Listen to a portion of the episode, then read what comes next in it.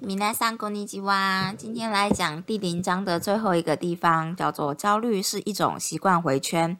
在这个开始之前呢，我来微妙的小述说一下最近的生活。其实也没什么，没什么小故事啦，就只是说复活节要开始了呢。 然后复活节是下个礼拜，但不知道为什么我就一直有种复活节应该在礼拜四的感觉，感觉好像是不小心把感恩节跟复活节给搞混了。反正我在知道复活节居然是下个礼拜五才开始放假之后，觉得大失所望，因为我礼拜四的课很多，超想翘。哎，也不是想翘啦，基本上呢，就是就是发文课跟不上，超想放弃，超想放弃的啦。对不起，我错了，我错了。唉，怎么会这样子？一天到晚在道歉，不是？哎，我真的觉得我对语言很没天分哎，然后又你知道不够努力，所以就是整体而言可以理解这个状态，就是语言能力很差这件事也是理所当然了，难过。好，没关系，就是我我我我想想想说，我还是要面对这一切。我礼拜四还是会认真去上课，这样的话，也许明天开始就要认真复习法文。我每次都会觉得我要认真复习法文，然后下一次的课堂就又来到，然后你就有一种又远远被抛在后面的感觉。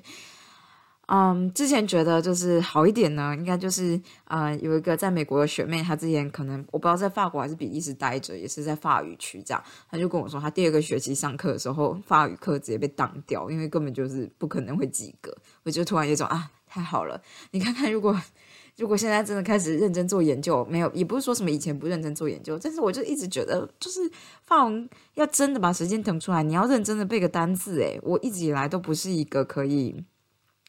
就是高中的时候，大家不都会跟你说什么啊？你要记得在在火车上面背单词啊，利利用所有零碎的时间啊。但我现在就是有点长大了，就有一种哎，其实我真的是一个没有热情的人啊。我我我说什么就是利用零碎时间，有所有的零碎时间我都想拿来就是发呆放空或发荣，这样真的超废。好，但这不是重点，这个礼拜四我去上课，我只想跟大家说明这件事而已。然后呢，我们今天要念的这个是第零章的最后一个一个一个 part，就告诉你为什么焦虑是一个回圈这样子。所以我们现在要开始了哟，希望能够你知道快速念完。嗯嗯嗯呃，作者说呢，当我在研讨会或采访中被问到关于习惯回圈的问题的时候，我发现很少人知道，其实焦虑也可能是一种习惯的回圈。如果要了解原因，就要再来看看我们旧的大脑。想象一下呢，我们的远古祖先在大草原上的前进，他们的穴居人大脑只注意两件事情：第一件事情是找到食物，第二件事情是不要变成别人的食物。在农业出现以前，我们的祖先必须探索未知的土地，寻找新的食物来源。当他们搬离熟悉的地方，去到未知的土地，大脑就会进入高度警戒。为什么呢？因为他们不知道这里是不是安全的。他们会保持警戒，直到探索完新的土地，并排除这里是否有危险。越是深入探索，排除危险，他们就越确定这个地方是安全的。我们的祖先并没有自觉，但实际上他们的行为就等同于现在的科学实验。他们搜集越多证据，越多能证明新土地安全数据的数据。靠药，他们收集越多能证明新土地安全的数据，就能越感到安心，可以让大脑解除警戒状态，放下戒备，在这块土地上休息。现代科学家会不断重复一项实验，收到的相同结果越多，就越能相信该实验的结果及其结论是正确的。甚至有一个统计学术语叫做信赖区间。信赖区间代表我们呢，从统计学的角度来说，对于重复实验能维持相同结果，具备多少的信心。从穴居人到科学家，我们的大脑一直都很讨厌不确定性，它让人害怕，也让人很难预测接下来会发生什么。无论是啊，我到底会不会被狮子吃掉啊，还是我的科学理论是正确的吗？两者在我们大脑中留下的大略印象是相同的，会造成一种感觉，一种想要赶快行动的冲动。如果事情没有那么严重，我们可能会觉得不不确定性像是一个痒处，真的对我们说：“诶，我需要更多资讯，去搜集一个给我。”如果潜在的危险很严重，或者危险已经是燃眉燃眉之急，那个痒处就会变得非常非常痒，促使我们马上做出行动。这种焦躁不安的感受会促使我们的原始大脑去看看那个把我们吵醒的奇怪声音是什么，这样才能确定是不是有什么野兽要过来把我们吃掉。要记得呢，焦虑的定义是一种担忧、紧张、不安的感觉，通常是针对某个即将发生的事件或某个无法确定结果的事物。如果有许多不确定性，我们就会感到焦虑，开始搔抓那个说“快点做点什么”的痒处。压力呢？或者是焦虑会触发我们的血巨人大脑，使他有一种冲动，想要走出洞穴外去看看自己是否该做些什么呢？所以它就会引发我们某种特定的行为。如果我们的大脑碰巧想出某个感觉，像是解决方案的东西。或是突然有个感觉说我没有看见任何危险，我们就会得到奖励。我们的奖励就是焦虑的程度会降低。所以它分成三个点，叫触发点、行为跟结果。触发点是什么？就是压力或者是焦虑会触发你的行为。你的行为呢，会目的就是为了要找到解决的方案。所以结果是什么呢？结果就是你会找到解决的方案。可是当然是有的时候你会找到，有的时候你不会。所以，就像在赌场玩吃饺子老虎机，它会让我们赢得够多次，好让我们想要继续回来玩。许多研究都显示，焦虑会作为负增强习惯的回圈，不断的持续下去。过去数十年来，宾州州立大学的研究员博科维奇、科维奇、科拉奇啊，不重要。好，这个研究员撰写了许多学术论文，显示焦虑会触发担忧。我是不是应该定义一下担忧啊？他。一九八三年呢，科博博科维奇及同事将担忧形容成一种充满负面情绪、难以掌控的想法跟画面，代表着尝试在心里解决某个无法确定结果的问题。当担忧被负面情绪或者就是像是恐惧触发，它可能会被当做一种逃避不愉快情绪的方式，因此被增强。什么意思？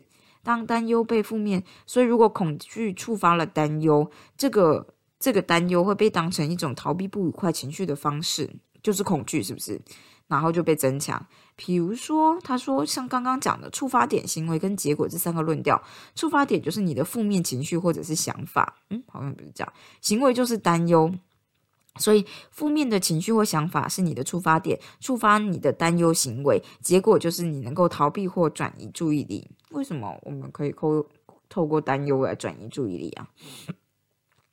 好，在这点里面呢，担忧可以是名词，比如说我没有任何的担忧，所以这时候是名词；也可以是动词，我担心我的孩子。担忧是一种心理行为，会导致焦虑的感觉，是一种紧张或不安的感觉。除此之外，焦虑的感觉还可能触发担忧的行为，形成一个循环。所以你的触发点，你可能是因为焦虑，然后触发你有个担忧的行为，你的结果就感到更焦虑。我知道他讲回圈这件事，那我到现在有点不太理解他的，你知道整体逻辑的状态。好，我们继续念这个担忧的心理学，只要重复几次，大脑就会形成习惯，在每一次感到焦虑时，就尝试去做它。意思说，你每次感到焦虑，你就会有个担忧的情况出现，然后你就感到更焦虑，一个 loop。然而，其中有多少次是真的想出真正想出能解决问题的办法呢？但又实际上有很多次能帮助我们发挥创意或解决问题。但又会按下恐慌的开关，让我们手忙脚乱的尝试能把赶等焦虑赶走。那我们手忙脚乱的尝试哦，尝试那些能把焦虑赶走的一切的办法。拿出智慧型手机查看新闻，或者是回复几封电子邮件，也许可以短暂消除焦虑，但这只是建立了一个新的习惯。只要你有压力或感到焦虑，就会转移注意力。啊，我懂了。所以就是有些人就是一旦焦虑或忧虑，他就会打开手机看新闻，或者是我觉得这件事啊，最最明确的就像是，比如说当。疫情爆发的时候，你时不时就会去 check CDC 的网站，一焦虑就看，类似这种感觉，这是一个习惯，嗯。反正呢，当转移注意力没有效果的时候，你就必须想出另外一种解决方案，这可能导致更多的担忧。然后呢，担忧的想法又会触发担忧，一点好处都没有，不是吗？让人惊讶的地方在这里，即使担忧没有意义，我们的旧大脑呢，还是会继续尝试走这个 loop。要记得，大脑的工作是帮助我们生存，因为它在某个时候将解决问题和担忧。不小心连接起来了，所以他会认为担忧是最好的选项。大脑会一直去拉那台担忧的吃饺子老虎机，希望可以得到解决的解决方案的大赏。但是，我觉得他之所以会用吃饺子老虎机一直来比喻，就是 overall 你知道平均报酬是负的，可是你还是会一直期待说能够能不能碰到运气，也许你会得到一个解决的方法。但其实这个东西就是运气成分而已。解决问题的问题所在。所以呢，现在我们应该就可以了解，担忧会变成一种能使你转成注哎，担忧会变成一种能使你转移注意力、忘记难受的焦虑感觉的心理行为，或者让你误以为自己对事情有所掌控，因为你正在解决的问题上。你正理论上，因为你正在解决的问题，即使你实际上并没有解决任何问题，只是因为担忧而不受控制。但是这种以为自己好像有在做什么的感觉，会成为一种奖励。毕竟正在担忧就是正在做某件事嘛。哦，我懂了。所以我们的大脑某种程度就是会把正在担忧画上等号，就是正在处理这件事。即使你没有将它视为一种行为，它就是正在发生。心理行为人就算是一种行为，仍然会造成实际的结果。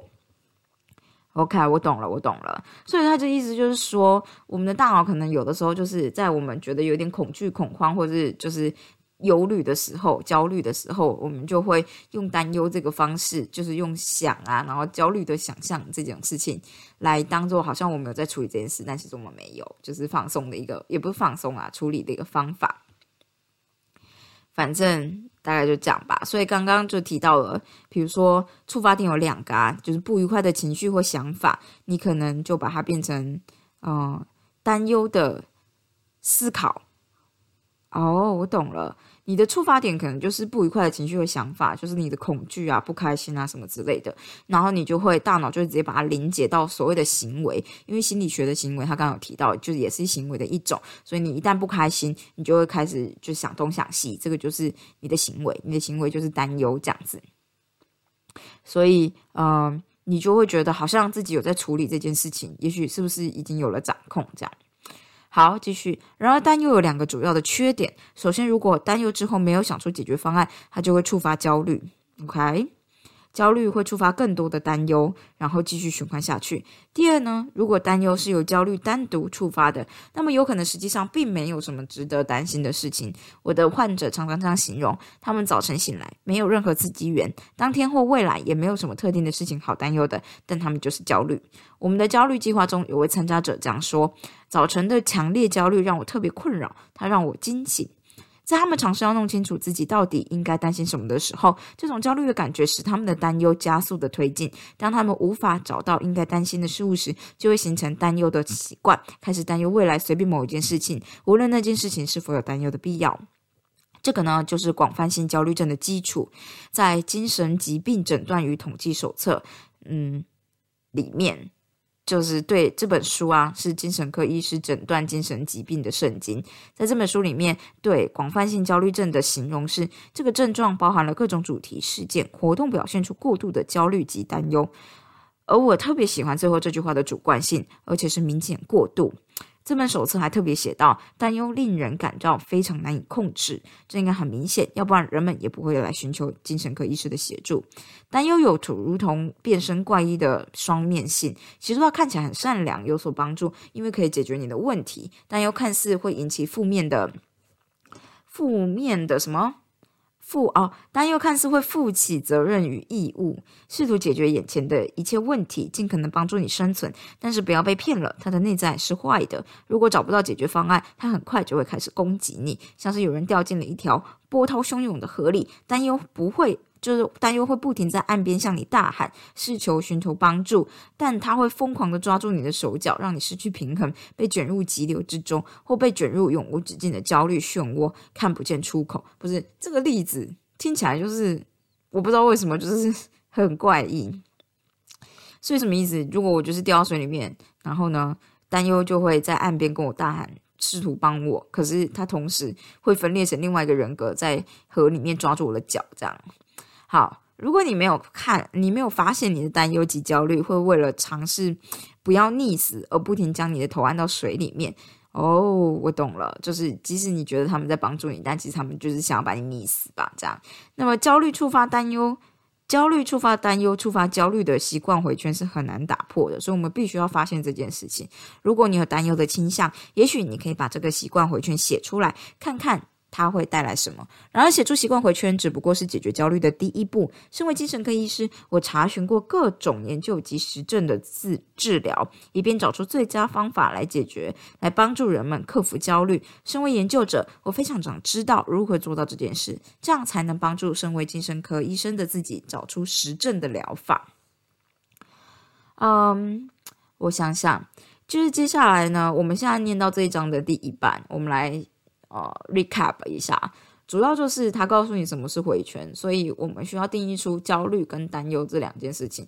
焦虑我想应该是 anxiety，担忧应该是 worry 吧。所以嗯，我们我待会应该会把它写在笔记上面，看看两者之间的差异，因为这两个者的词对我来讲有点有点接近。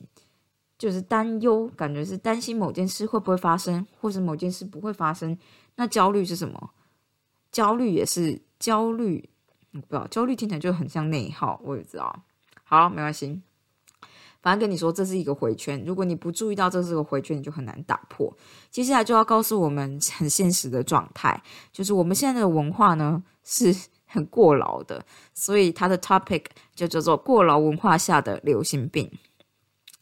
医生呢是护呃医护人员当中。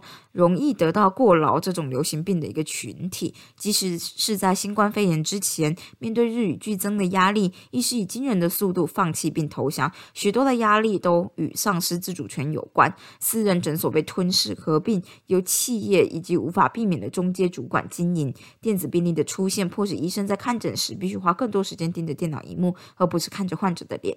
医学院教导的是，在压力及焦虑探出头时，我们要武装起来，这样才能对抗它。不让他妨碍我们去救助那些正在受苦的人们。我们牺牲奉献的生活，可用我的一位外科教授说过的话来总结。他讽刺地说：“看见甜甜圈就吃甜甜圈，能睡觉的时候就睡觉，然后不要去弄胰脏。”基本上就是在说，照顾病人的优先顺位比我们的基本需求还要高，以及胰脏真的是一个很难做手术的部位。嗯，我不知道，是不是血管很多的关系？好，回顾回顾这个作者的训练时期，嗯。我发现，在面对情绪时，这不是一种长久或者健康的方法。没有任何已发表的研究显示医生的焦虑过劳之间的关联，但根据传闻，事实非常明显。医学院里面没有进行情绪处理的有效训练，也丧失了诊所环境的自主权。还有，为了要让更多患者的相对价值单位 （relative value unit），这是我不知道，他说这是简称叫做。RVU Relative Value Unit，这是一个真实的用语。我的诊所就是用这个来评价我的。反正呢，为了要让更多患者的相对价值单位达标所造成的压力，我猜应该是一个患者能够付你多少钱吧，给你造的带来多少的营业额。反正这些综合起来。似乎就引起了焦虑及过劳的龙卷风。在医院的资助下，我的研究进行了一项简单的研究，看看我们能否借由觉察的训练来帮助医生们注意到担忧的习惯回圈，以及达到减轻焦虑及过劳的一种效果。因为奖励导向学习。嗯，奖励导向学习机制会在某些特定情境情境下加强某一些行为，因为我们不要忘了，它最初的用意就是要帮助我们记住食物的来源在哪里，所以我们并没有尝试在临床或研究背景下教导人们学习觉察，而是利用手机应用程式叫松绑焦虑来进行觉察的训练，让人们可以在日常生活中使用。我们设计的应用程式呢，是透过提供每每日的一个短片，一天不到十分钟，这些动画，以及啊，在人们感到焦虑时，可以当下立即使用的练习来进行觉察训练。借由使用三十个核心的模组，人们会先找出自己的焦虑习惯回圈，然后再学习如何处理。就是你我们在最后一讲会学到的那些工具，反正学习如何处理这些情绪。这种模式对于忙碌的医生们呢？人们尤其重要，因为他们通常都很牺牲奉献，很难将原本花费在帮助他人的时间挪来帮助自己。我们发现呢，在开始治疗前，六十趴的医生有中等至严重程度的焦虑。此外，超过半数的医生表示自己每周至少有几次会感觉过劳。我们也发现，焦虑和过劳之间有着强烈的关联，有零点七一趴的关联。零是毫不相关，一是完全相关，反正就是七十一趴。使用这个应用程式三个月后，医师回报的焦虑人数，呃的焦虑指数惊人的下降了五十七趴。以焦虑自我评估量表 GAD-7 进行临床评估发现的结果。即使我们没有在训练中加入特别任何针对过劳的方法，因为这个训练训练主要是单独针对减少焦虑这件事情，但是还是发现过劳的程度有了显著的下降，尤其在愤世嫉俗这个方面，因为人们对制度越来越不信任，而这个问题很容易被焦虑给推动，因为你的出发点行为。你的触发点行为跟结果嘛，触发点就是你收到一封电子邮件，比如说通知我的相对价值单位没有达标，就是刚刚提到就是关于医生的这种，就是相对价值单位没有达标，那你行为是什么？想到干，就是你收到这封 email 说你就是做的不够好，因为你还没有达标，你的行为就觉得干这真的很烂，这制度真的超烂，而且只会恶化下去这样，然后结果你就变得更愤世嫉俗跟过劳。哼 我并不是在说这个应用程式可以解决我们医疗体系的问题。实际上呢，我的研究指出，有些过劳的原因是来自于个人而非体系。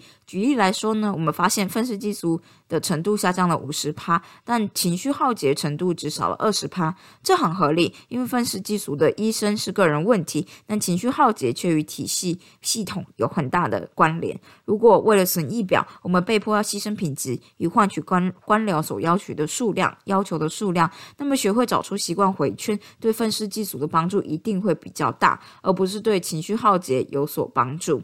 我希望医生和其他医护人员也可以透过觉察的训练，学会将习惯性的愤世嫉俗转变为找出体系问题并提倡改变的力量。有了这份研究数据所带来的勇气，加上美国国家卫生院的资助，我的研究开始进行一个更大型的随机对照试验，也就是让两组人接受不同的疗法，但其他所有的条件都保持相同。我们从一般人选当中选出受试者，希望可以增加广泛性。可以更加广泛的帮助处理焦虑问题。这项研究中，同样是由亚历山大山卓，我不知道谁。倡导的，反正呢，我们随机让符合广泛性焦虑症标准的人持续采用原本使用的临床治疗，像是药物或疗法，或者呢，额外再加入手机应用程式的觉察训练。广泛性焦虑症患者使用应用程式两个月后，焦虑程度减少了六十三趴。我们使用数学模型来计算觉察训练的效果，发现觉察可以减轻担忧，进而达到减轻焦虑的效果。我们已经可以确认，训练人们注意并处理担忧的习惯回圈，在临床上能够达到非常有。意义的成果，中等至研究程度的焦虑已经降回一般的程度了。研究的参加者很高兴看见自己的焦虑程度下降了，而且六十三趴真的是很高的数字。但是六十三趴实际上到底是什么样子呢？医学界想出了一些简单的指标，以评估某个东西在临床上是否意义重大。基本上就是一项疗法能够达到多大的效果。当然，因为是在医学领域，这个指标有一个缩写，代表 NNT，代表需要治疗的人数 （Number Needed to Treat）。举例来说呢，治疗焦虑的黄金指标药物就是你的抗忧郁剂的 NNT 是五点一五，意思是说呢，必须让超过五个人服用这种药物，你才能看到其中一个人身上出现疗效。OK OK，我懂了，这个你想买乐透，五个人服用药物，有一个人就会中奖，就是有一个人会成功这样。那他们的研究 NTT 是一点六，所以代表嗯。大概不到两个人，你就可以有一个人有效。所以，身为临床医师，我很高兴能够发现，居然有 N N N T 这么低的疗法，这代表有更多人能够中奖。举例来说，与 N N T 五点一五相比，一点六代表只要买两次乐透就能中一次，而不是买五次就能中一次。身为科学家，对于任何一个想要了解觉察训练对于改变习惯有什么效益的人来说，能够直接深入这个机制，也令人非常的满足。使用者给予我们的回馈，也同样让人高兴。使用者就说：“我感到，我开始感到焦虑，脑中浮现出回馈回圈的，嗯，回馈回圈的图片。我开始回溯自己的想法，忽然发现我的一切想法都明显指向未来某个时间点将出现最糟糕情境的结局。光是对于回馈回圈的认知，便使我的想法变得比较不私人，较不令人担忧。因为我明白它是一种心理习惯或者是一个故事。我开始想到这些年来，我一直骗自己相信焦虑是具。”就是具有生产力的，甚至是一种奖励。一旦想到工作，这就是你的出发点，我便陷入忧虑或分心，这就是你的行为嘛？结果又变得更焦虑，这就是你的结果。在这项计划的前几天，我对回圈感到不解，怀疑焦虑怎么可能像是一种奖励？奖励那个感觉糟透了。嗯，这就是跟我刚刚念一开始觉得很困惑的感觉是很像。我想说，焦虑怎么可能是个奖励？它这么这么差劲。我如果我发现它是奖励的话，我怎么我我可以理解？如果发现这个东西是个奖励，也许会进行一个回圈。而这件事明明就很不舒服，怎么可能我大脑会觉得这是个奖励？好，继续回到这个人说话，他说。嗯，可是我觉得自己好像领悟到一些东西。对我而言，感觉到焦虑，尽管很糟，却像是正确的感觉，是一种有待我。有待未来完成任务的合适的反应。毕竟这种不安可以创造生产力，似乎是合乎逻辑的。我了解为什么我会用食物来回避或掩饰或分散不安的情绪，像是愤怒、悲伤或焦躁。谁想要感受到这些情绪呢？你的触发点就是不安的情绪，你行为就是吃东西以消除这种情绪。结果呢，你仍然必须要处理这些不愉快的情绪，外加你的糖分可能会引发头痛。我自己会觉得会变胖。所以在这种情况，我们可以看出，明确的看出自己陷入这个习惯的回圈。我们企图用食物来逃避不愉快的情绪，但是终究不敢不管用。这是一个回馈。所以回到作者身上，作者说，仅仅只是理解焦虑的诞生和壮大是来自于重复的进行，形成自我循环的习惯，并不会神奇的让焦虑消失。概念上的理解只不过是第一步。有许多患者来到我的办公室，理解概念之后就离开，接下来只会彷徨的不知道该做什么而已。就像是我们现在这样，我们可以理解焦虑怎么产生、怎么发生，但是我又没办法阻止焦虑发生，怎么办？怎么会这样子？明天要做的事情还是很多，没有做的事情也还是很多。所以我们才念这本书，没错。他就说，我花费了许多年观察人们到底需要什么，才能从理解概念到真正成功解决焦虑问题。OK，这是我们的目标，我们想要真正成功解决我们的莫名其妙焦虑的问题。无论呢，你信不信，比起大脑这件事，更适合解释成一个与自行车有关的三个步骤。OK，bicycle，卡达掐。诶，为什么就是翻译要翻自行车，不翻脚踏车啊？它又不会自动行走。嗯，那我要直接翻成脚踏车。好，他就说，我从小到大呢都在骑脚踏车，他是让我逃离麻烦，是他让我远离麻烦。一开始是一个我不知道是 B N X 吗？自行就是脚踏车，只有单速。接下来是有十个转换速度的公路车，最后是登山车，有完整的二十一变速。骑登山车的时候，你永远不知道接下来是要爬陡坡，还是你要骑在平坦的路段，还是你慢慢骑下坡。这就是变速的方便之处。第一档呢，让我可以爬坡；二十一档呢，则会帮助我慢慢骑下刚刚爬上来的山坡。这也是为什么，呃，汽车有不同的档位，让你在任何地形下都能前进。在我开设帮助人们解决压力及暴食困扰的计划哦。我是不是很需要这样？我有时候有发现，我就是很焦虑的时候，我就会开始一直很想吃东西，或者是也不是很想吃东西，我就觉得我要吃东西这样。但有的时候你就会拿对啊，因为我用思考的大脑需要糖分哦这类东西来安慰自己这样。所以嗯，我知道就是在怎么说。就是在减脂，或者是你想要对，就是减脂的时期，大家就跟你说你要控制热量。但有时候我就真的觉得热量很难控制，而有些人就会说，嗯，在你了解你的心理状态以后，你就其实是比较容易控制热量的。虽然我了解，但我又觉得有点做不到。我希望能够阅读这本书之后，让我能够做到这件事情。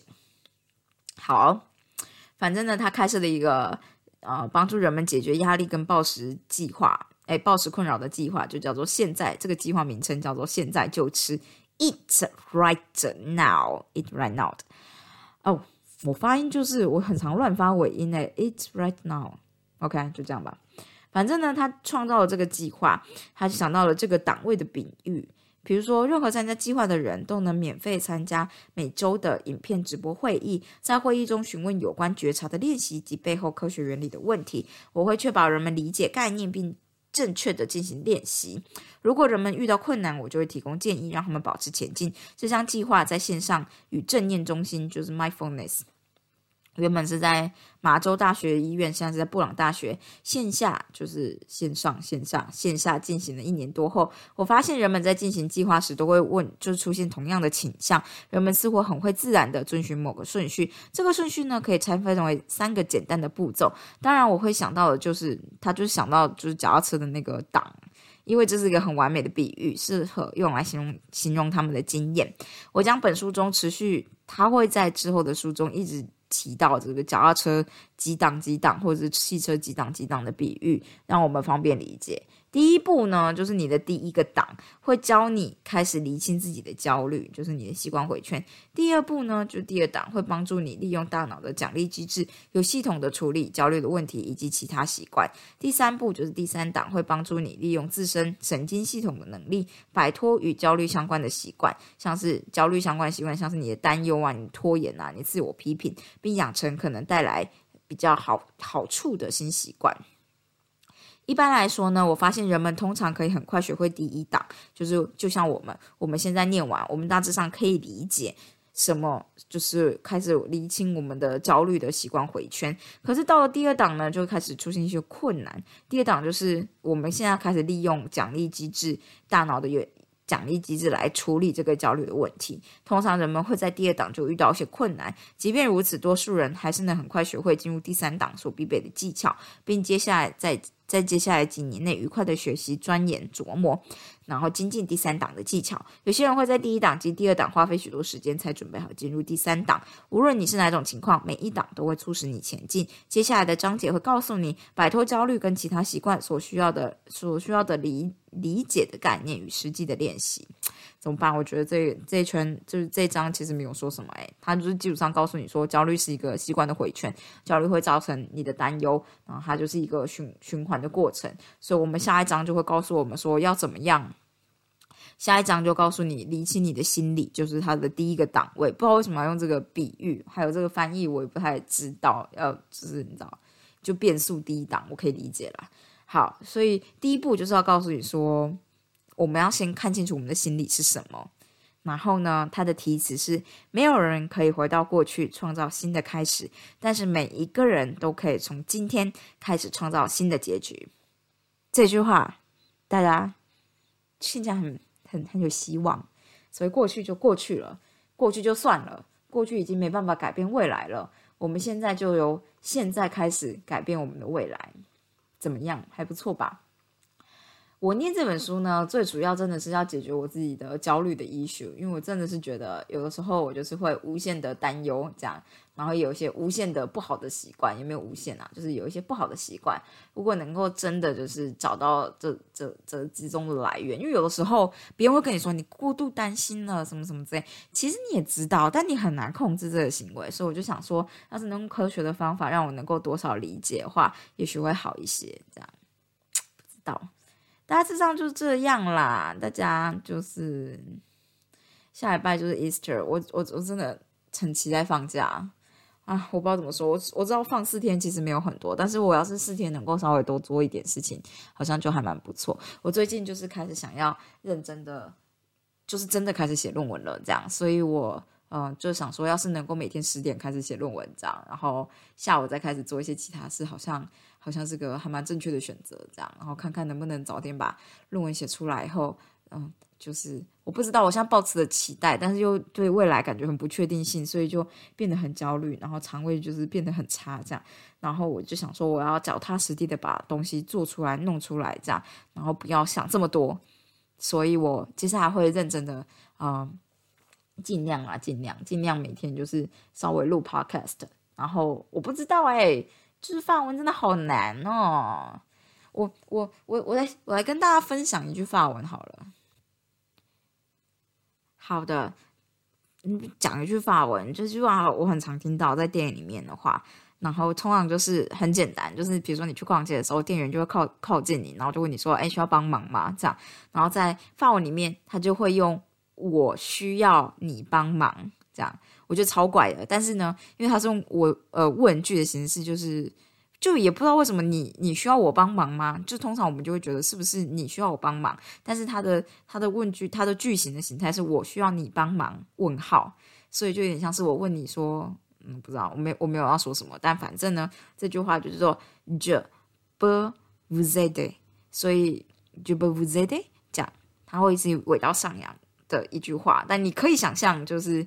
大致上呢，应该就是他在问你说需需不需要帮忙，这样。然后呃，如果呢，你今天只是要跟他说，哦，没没没关系，我只是自己看一看，所以很简单，因为大家去法国都一定会学到法语去了，一定会学到说谢谢叫做 maxi，maxi 就是我我常常听，嗯，怎么说呢？多邻国里面那个男生念，他念 maxi 呢，听起来就像杨妹妹，就是那个 man。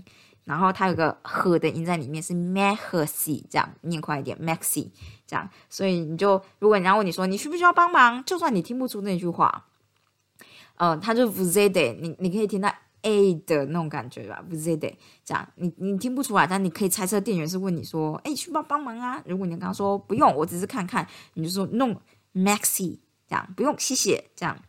然后就跟他说 je 好。看是不是这样念？regard 对，regard，regard 是什么呢？就是 regard 用法文念法而已啦。所以就是法文念法就是喝喝喝东西的喝，喝嘎喝的这样，regard 所以就是就 regard，或者是你你直接就讲说 no maxi 这样就好了。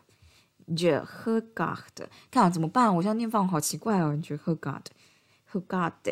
嗯，可 God 听起来很像西班牙文了，不知道为什么。好，没关系，今天就是还是我们稍微念了一点点的这个这个这个神秘的法文，跟大家分享一下。这样，反正我希望我最近找了一个嗯嗯那个叫什么工作时数计算的 App，我希望每天能够就是做到六个钟头的事情。然后就是不知道哎，希望大家你知道。接下来下个礼拜你能够开开心心，就这样子哦，大家下次见，我会放。